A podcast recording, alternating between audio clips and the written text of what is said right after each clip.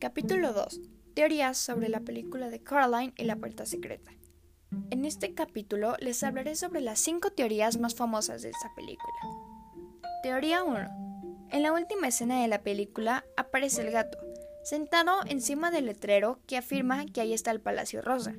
Se para y comienza a caminar por ahí, y mágicamente desaparece.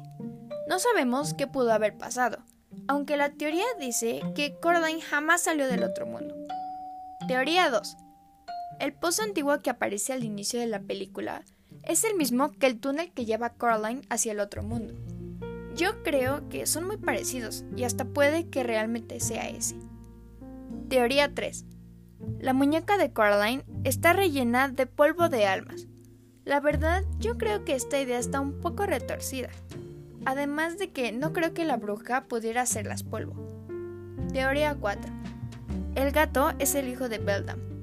Esto se dice ya que el gato conoce muy bien a la bruja, además de que en una escena dice, no es como cualquier madre que haya conocido, dando a entender que él es su hijo. Teoría 3. Los padres de Caroline no son los verdaderos, ya que ellos tienen el cabello marrón y negro, puesto que ella lo tiene azul.